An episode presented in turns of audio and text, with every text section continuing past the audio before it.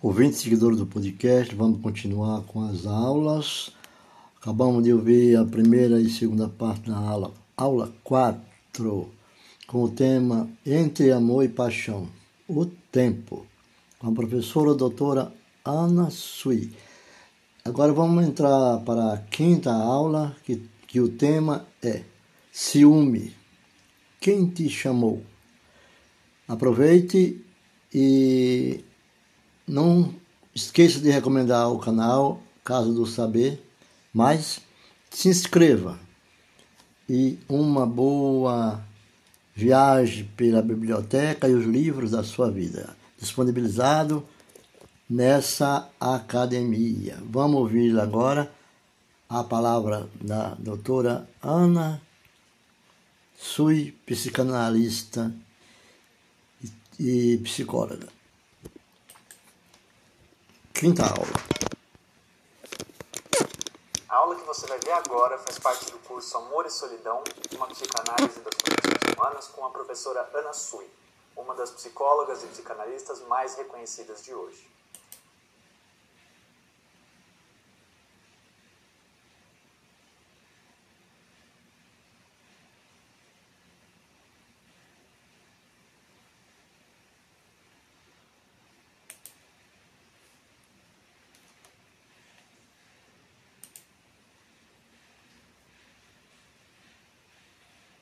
Ciúmes, quem te chamou?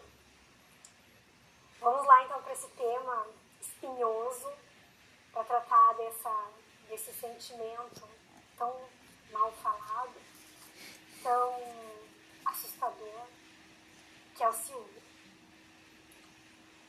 Assustador, mal falado, justamente porque é um afeto comum, primitivo, infantil diz muito das nossas primeiras experiências com relação ao objeto de amor, né? tanto no sentido de ser objeto de amor para alguém, quanto no sentido de ser, de, de, de ter o outro como objeto de amor, né? de amar e ser amado.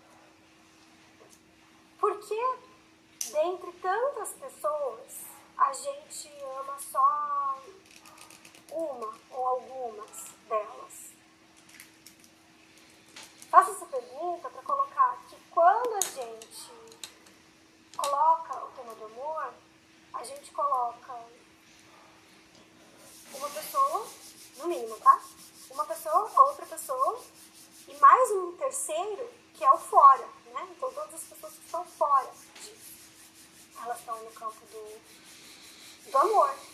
É, e isso é algo que a gente pode pensar que poderia ser desconstruído na nossa, nos nossos tempos, se a gente puder é, a ideia da, da, da dissolução da monogamia, dos relacionamentos abertos, né? E a gente pode cair numa certa ingenuidade de acreditar que isso resolveria o problema do ciúme, né? Mas o que a teoria psicanalítica vai nos apontar é que buraco é mais embaixo. Né? Como tudo em psicanálise, as coisas não começam bem ali, né? elas começaram antes. E esse tema, então, de ciúmes, ele chega na nossa constituição de quem nós somos. Quem é que o tema do ciúme chega nossa. Quem é que o outro é para mim? Quando Freud vai desenvolver sua famosa teoria sobre o complexo de Édipo, ele vai dizer justamente de como é que cada um de nós faz para aprender a ser amado e para aprender a perder o lugar de amor para o outro diante de alguém.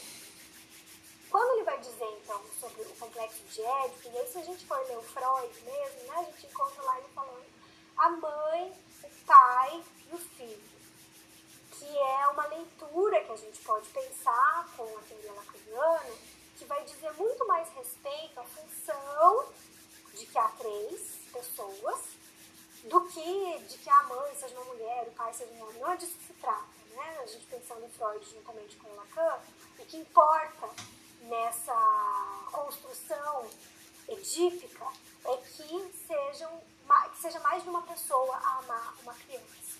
Então, há essa, essa tríade, né, que eu vou utilizar aqui ainda o termo mãe, pai e filho, mas, por favor, entendam aí que eu estou falando muito mais relacionado ao fato de serem pessoas diferentes do que ao fato de estar marcado por uma construção de, de identidade de gênero, né, ou alguma coisa nesse sentido. É, se a gente pensa, então, na relação entre a mãe e o bebê, falo da mãe e do bebê porque, em tese, né, o, o bebê nasce, teria nascido do corpo da mãe, a gente tem uma relação muito íntima ali entre essa fusão com o outro e um desfusionamento, né? uma certa separação em relação ao outro. E é nesse lugar de separação que o pai vai entrar, né? que essa outra pessoa que vai dizer respeito ao objeto de amor, ela entra. O que o Freud vai propor na teoria dele complexo de Édipo é que a criança vai rivalizar o amor dessa mãe com esse pai, né? ou o amor desse pai. Seja lá qual for a composição, o que existe aí é uma rivalidade. Depois, se a gente pensa que a gente tem uma família que tem mais irmãos, ou mesmo se não tiver, a criança na escola, junto, né, disputando o amor da professora junto com os colegas, uh, dos netos junto com a avó, seja lá o que for, somos seres sociais, né, então a gente está sempre encontrando outras pessoas, independente de como for a configuração familiar nas melhores famílias, né? A gente tá, tem misturas. É, o que a gente vai viver é uma disputa, é uma rivalidade. Porque bem me quer, mal me quer. Né? Se o outro ama alguém, que não sou eu, ele me ama menos. Ah, quando eu invisto minha libido em alguém, eu estou investindo a libido nesse alguém, o que significa desinvestir, não investir nos outros. E aí a gente cai naquele problema que é o problema do narcisismo. Né? Que é o problema de que se eu amo, eu estou perdendo o narcisismo. Lembram disso? A gente falou na, na, na, aula sobre o primeiro amor, né? o eu. Se eu amo alguém, eu estou perdendo o narcisismo.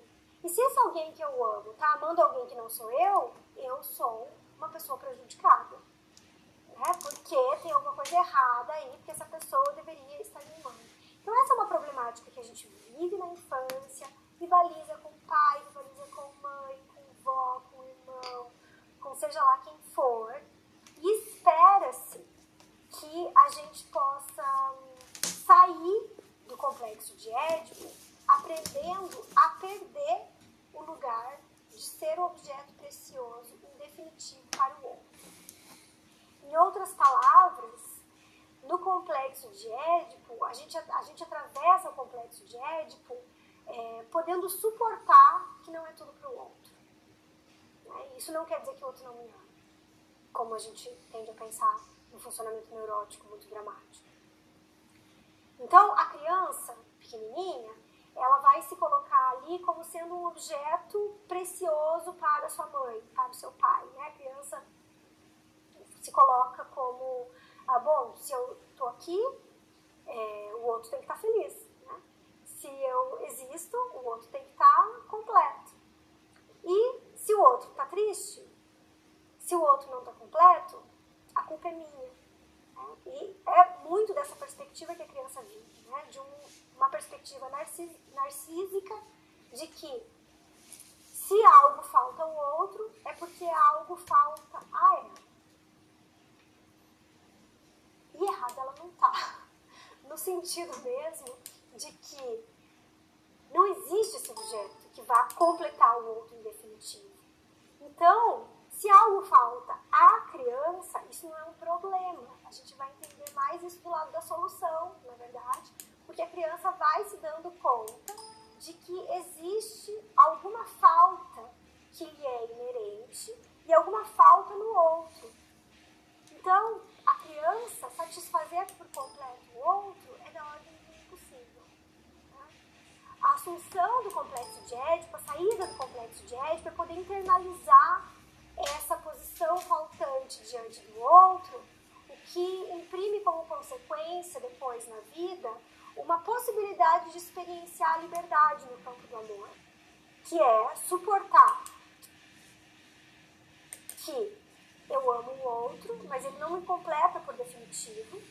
Então, também posso amar outras pessoas, outras coisas, outras causas. E também, liberdade é o outro, na medida em que também reconheço que não sou tudo para o outro.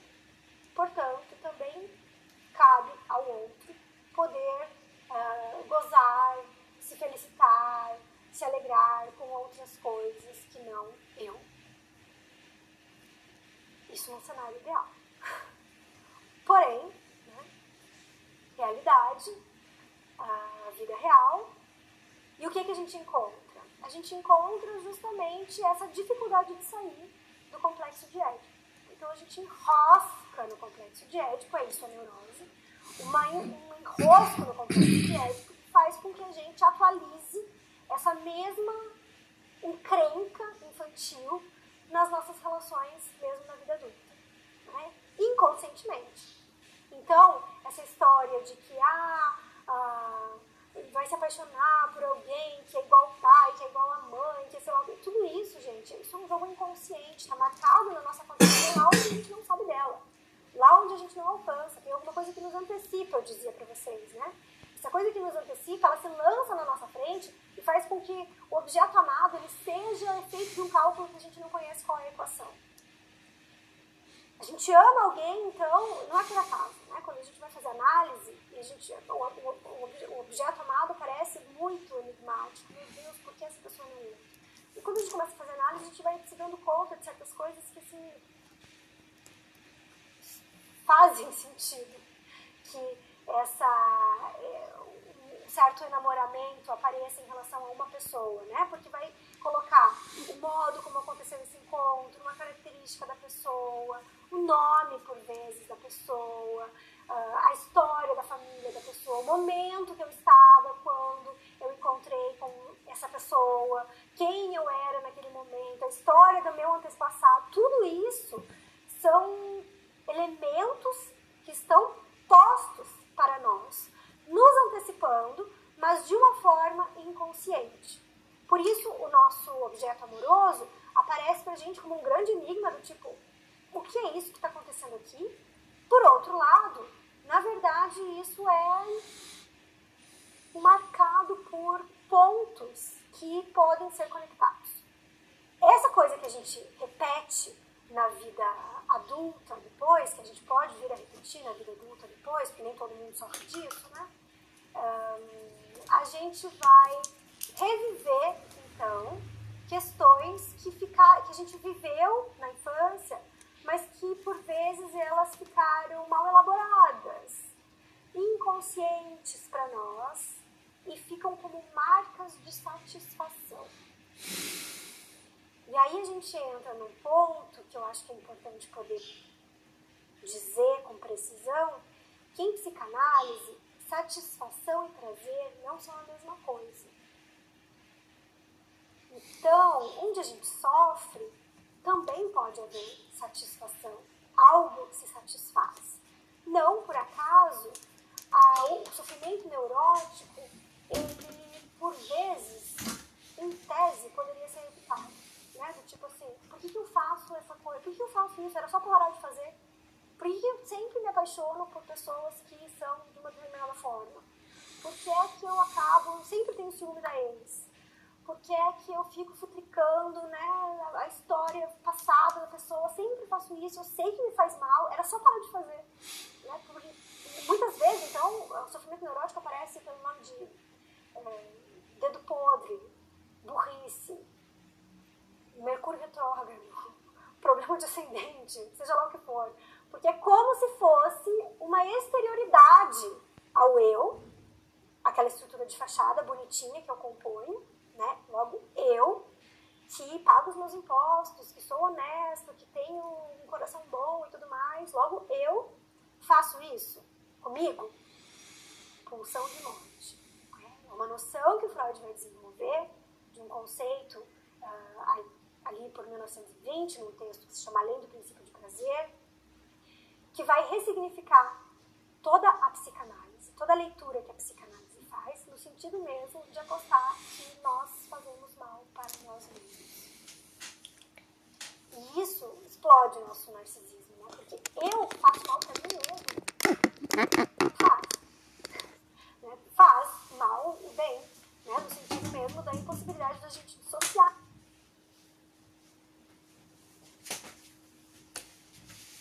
Da leitura que a psicanálise faz, no sentido mesmo de apostar que nós fazemos mal para nós mesmos. E isso explode o nosso narcisismo, né? Porque eu faço mal para mim mesmo. Faz.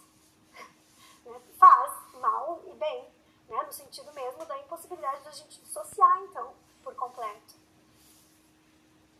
Prazer e desprazer, bem e mal, certo e errado. Então, a gente tem uma relação com aquilo que nos satisfaz que ela não é muito agradável ao nosso E é por isso que a gente tem horror à ficção. E por isso que a gente tem horror a essa errância funcional, a essa falta de objeto de satisfação na realidade que faz com que a gente fique um pouco perdido na vida. Perdido, não em absoluto, tá? Mas, né, porque a gente vai. A fantasia, ela nos dá um, uma direção importante a respeito das coisas que a gente supõe que quer. Mas perdido no sentido de que não vai chegar um momento que vai haver uma harmonia completa. Não vai chegar um momento em que eu vou encontrar uma parceria amorosa, uma maneira de me satisfazer, de encontrar satisfação no modo como eu habito meu corpo, e isso não vai trazer angústia, alguma angústia? Algum ponto. Não é natural que a gente tenha. Tanto é que a gente né? Que a gente tem um corpo, não que a gente é um corpo. Então existe uma distância entre o nosso organismo e o nosso corpo. Essa distância entre o organismo e o corpo é o efeito de um trabalho narcísico que a gente faz da nossa imagem de composição do eu. E quando a gente está na relação com o outro, a gente está refazendo esse trabalho. E o outro, tem outro, né? E o outro também está refazendo esse trabalho. Eu disse para vocês numa aula anterior que o amor é cultural, né? É feito de cultura. A gente pode encontrar isso tanto na teoria psicanalítica quanto psicológica, né? A gente talvez a gente possa dizer que é uma certa, um certo consenso em relação a isso. O amor sempre vai depender do tempo que a gente vive. O amor sempre depende que você está. Isso nos coloca num, numa problemática sempre pensar o amor em relação ao nosso tempo. Então, quando a gente vai pensar o que, que qual que é a forma, a melhor forma de se relacionar, é, se o melhor é fazer monogamia, se é abrir relacionamento, se é amar, amar várias pessoas, sobre nada disso existe uma resposta que seja a resposta certa. Então, o modo de como cada um de nós vai experienciar o amor depende radicalmente de como cada um de nós experiencia a castração. E nesse caso, eu estou usando o termo castração para dizer os nossos limites, que é o limite daquilo que cada um pode suportar. Porque, porque nós temos. Embora a nossa, o nosso momento seja muito entusiasta dos nossos corpos máquinas, né? Do quanto você pode ampliar sua consciência, do quanto você as coisas são possíveis quiser se dedicar para elas. A psicanálise, por outra via, vai atestar a grande importância do limite, a grande importância da castração, do reconhecimento da nossa ferida narcísica, do reconhecimento de que cada um tem uma história que nos antecipa. Para ser mais direta, feita essa, essa fala em relação ao que o Freud propõe, em relação ao termo, a esse termo, ao uso do termo ciúmes, né? É, ele, ele, ele, faz de uma maneira muito generosa, porque ele divide três formas, em que ele vai dizer que existe um ciúme normal, né? eu gosto muito desse termo que o Freud usa, o ciúme normal, porque em tempos em que tudo beira a, um erro, tudo beira uma toxicidade, tudo beira um ou alguma coisa assim, embora muitas dessas coisas possam vir a ser violências, né? Mas quando Freud está dizendo do ciúme normal, ele está se referindo a esse resquício do complexo higiênico que faz presença mesmo fora do mundo. Então, quando a gente ama alguém, a gente revive a nossa relação com o amor. Por isso, amar nos infantiliza. E nos infantiliza não como nos tornando imaturos, tal como nós somos na infância, mas nos infantiliza no sentido de nos trazer notícias do quão desamparados nós somos por estrutura. Nos infantiliza no sentido de nos colocar em relação ao outro, enaltecendo o lugar desse outro. Porque amar não deixa de ser idealizar alguém. A gente inventa a pessoa amada para poder amá-la. Né? Tanto é que quando a gente deixa de amar alguém, a gente não consegue mais entender como é que amou esse alguém a gente tende a destituir o próprio amor e fala, não, mas eu tava doido, né? Não é que. Não, isso não é amor. Eu dei uma enlouquecida ali, né? Por que, que ninguém me avisou, né? E aí depois vai ver que todo mundo avisou. Enfim. Mas amar é criar a fantasia de que o outro é alguma coisa, de uma maneira que seja porosa a ponto do outro poder furar essa fantasia. Né? Então é uma criação que a gente faz na relação com o outro, porque eu crio alguma coisa sobre o outro, o outro cria alguma coisa sobre mim, mas a gente está colocando aí em xeque o narcisismo. A gente está colocando aí em xeque quem sou eu para o outro, tal como nós fizemos na nossa primeira infância. E a gente ama ser amado. A gente ama ser especial, né? porque isso tudo vai nos restituir narcisicamente. Agora, no que a gente, pelo que a gente quer ser amado, pelo que a gente quer ser especial, isso vai destacar o tema dos ciúmes, porque o ciúme ele vai aparecer nos dando notícias da presença ameaçadora dessa possibilidade de perda desse lugar que supostamente eu conquistei diante do mundo. Há pessoas, então, que inclusive para amar alguém, elas precisam se ameaçadas, inconscientemente, tá? Não é que alguém faça isso necessariamente de uma forma pensada ou proposital.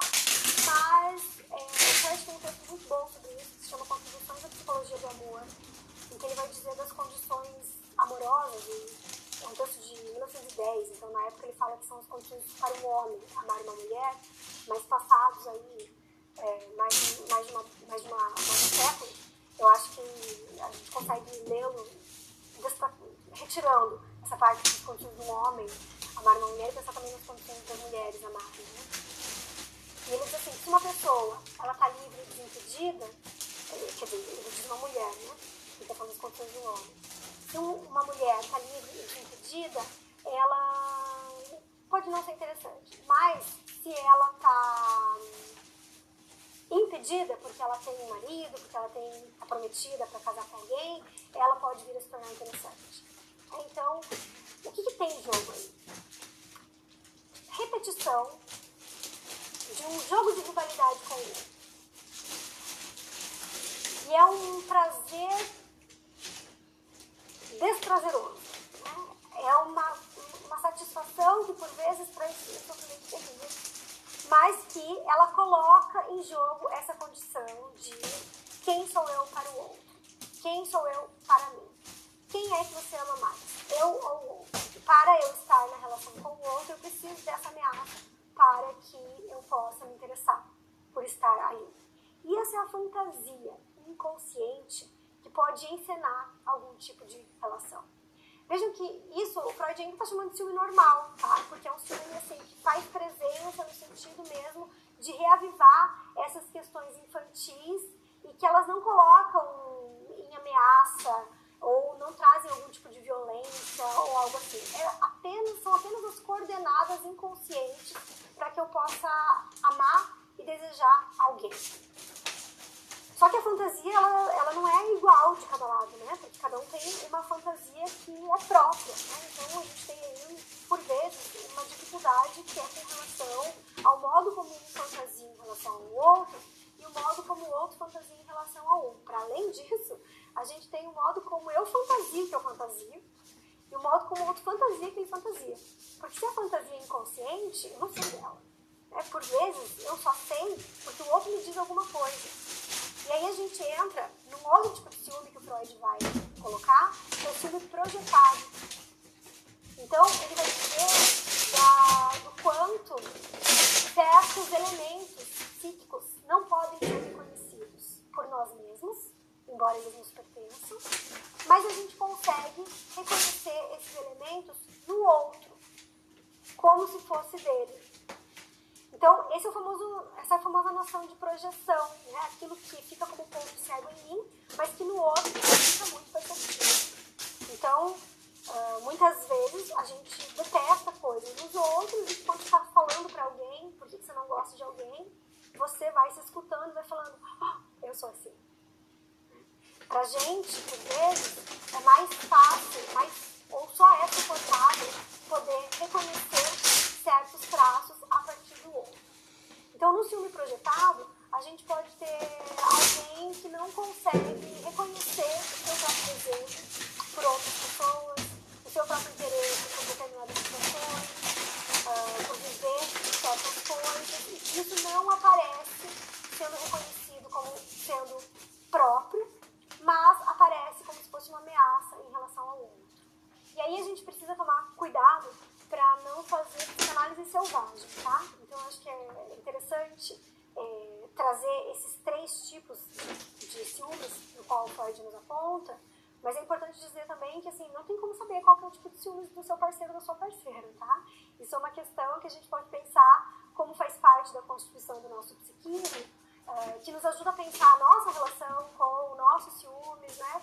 Nossa relação com o outro, mas de maneira alguma isso serve para a gente resolver por si só alguma situação. Então, existe o ciúme normal, que Freud coloca, o projetado, que já aponta essa dificuldade de cada um poder sustentar seus BOs, digamos, e o ciúme delirante.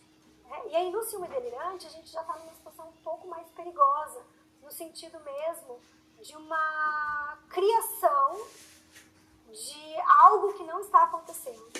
Ou seja, quando a realidade não entra.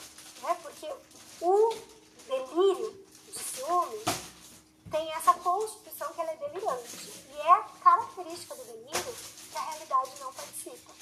Então, a gente tem essa história na, na nossa cultura, que é o tal do. O médico mandou concordar. Né? Então, a gente brinca com essa expressão, né, quando não vai discordar de alguém, mas que ela nos ensina um pouco sobre o quanto uh, a gente sabe inconscientemente alguma coisa sobre o nosso funcionamento do psiquismo, né, o funcionamento do nosso psiquismo. Então, o que, que quer dizer isso que a realidade não entra? Que não importa quanto se dê provas para esse ciumento de que o seu ciúme não faz sentido que a realidade não entra. Não chega. Pelo contrário, tudo chega como uma comprovação da hipótese dele da hipótese dela. E se vocês quiserem saber um pouco mais sobre isso, ou é, assistirem um filme que demonstra um pouco a respeito dessa, dessa psicose, né, dessa, dessa construção delirante, eu recomendo o filme Bem Me Quer, Mal Me Quer, que demonstra, não é, um, não é um filme que vai mostrar sobre o ciúme em si, mas nos demonstra, não vou dar spoiler aqui, é, só uma chamada para interessar vocês, que demonstra justamente o quanto a nossa realidade ela é ficcionalizada por cada um, de uma maneira que para nós ela é muito verdadeira.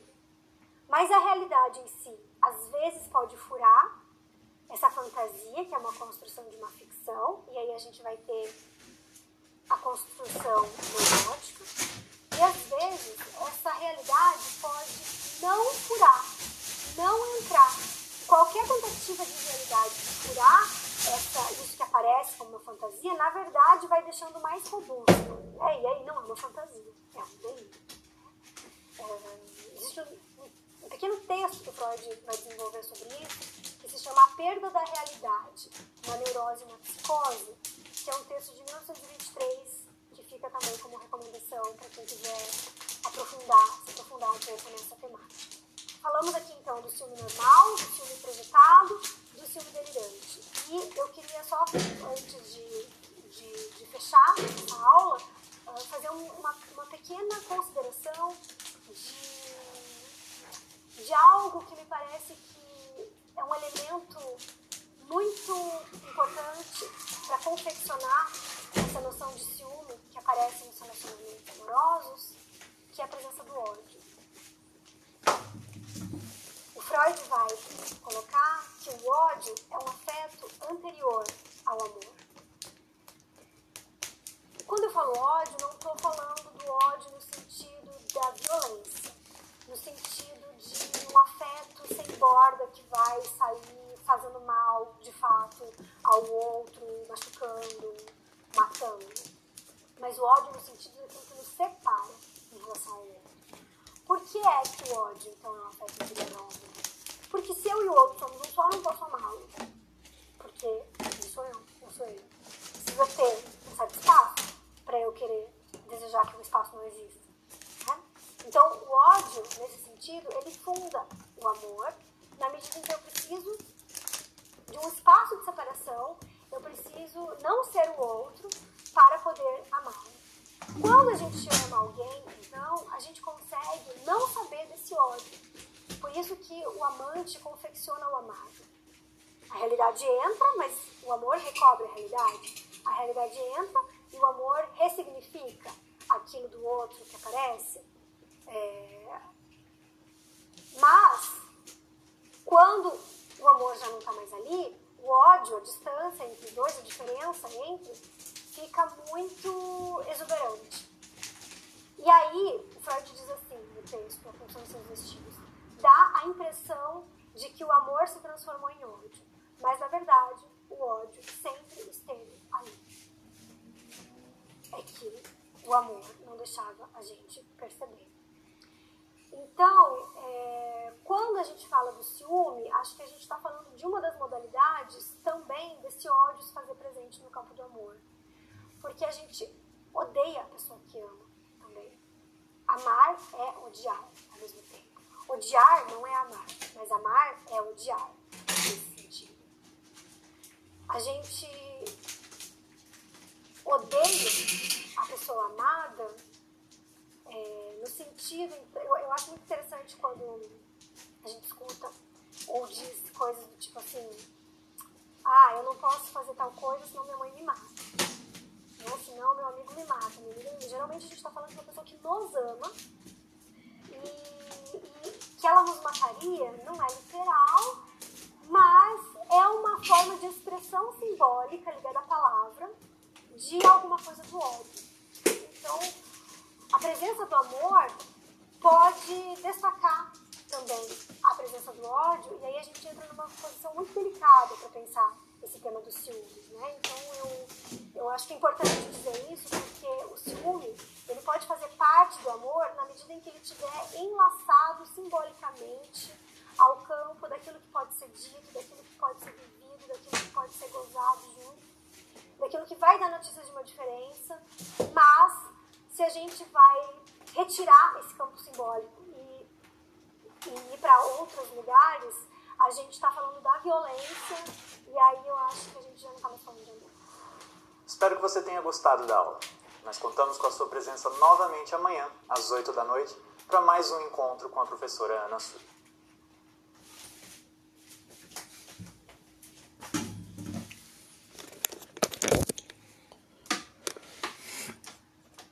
Essa foi a aula número 5. Realmente, devemos observar o conteúdo, a explanação, a colocação, a interação, como a professora conduz esses trabalhos, que ela é especialista nesse assunto, doutorada, é universitária. Espero que vocês tenham aprendido bastante, colocar isso em prática e uma vida melhor sobre o tema amor e solidão. E esse tema do 5 É muito expressivo. Compartilhar com as pessoas também. Fique com Deus. E vamos para a próxima aula, a aula número 6. E a aula número 6, ela já tem o seu tema, né? Que creio que todos nós vamos gostar muito do tema, porque é uma aula de grande expressão na vida de todos nós e a aula número 6, ela vai levar o tema de quê? Aula 5. Nós já ouvimos. A aula 6, é, o tema dela é o desejo como vetor fundamental, com a professora, a doutora Ana Sui.